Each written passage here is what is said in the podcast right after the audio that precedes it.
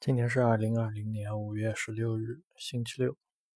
那么今天我开始录制我目前学习的内容，一级造价师的第一本书吧。第一本书其实已经看完了，而且看了好几遍，也做了很多习题。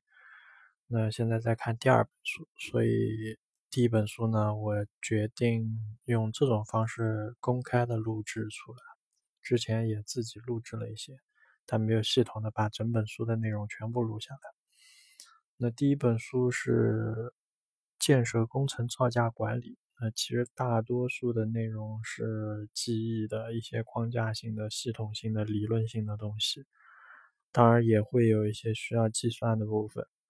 那现在我开始录制第一章第一节的一些比较重要的记忆点和考点吧。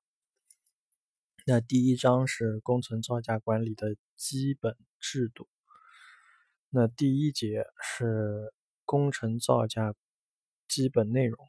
那基本内容里面的第一条是工程造价及计价的特征。目前我现在录的是工程造价的含义。工程造价的含义呢，从两个角度去理解。第一个角度是。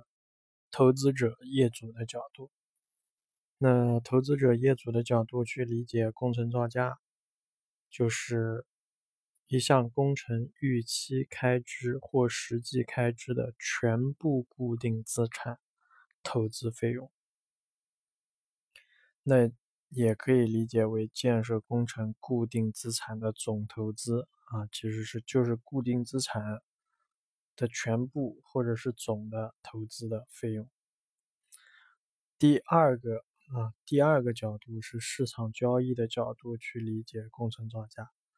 市场交易的角度去理解呢，就是建筑安装工程的费用，或者是建设工程的总费用。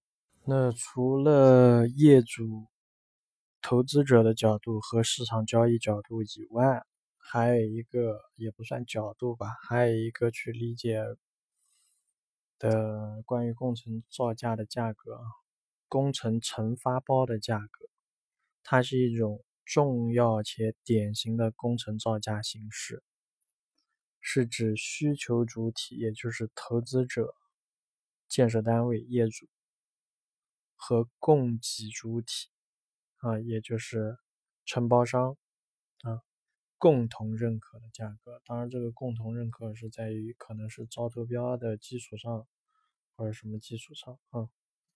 这个就是工程造价的含义。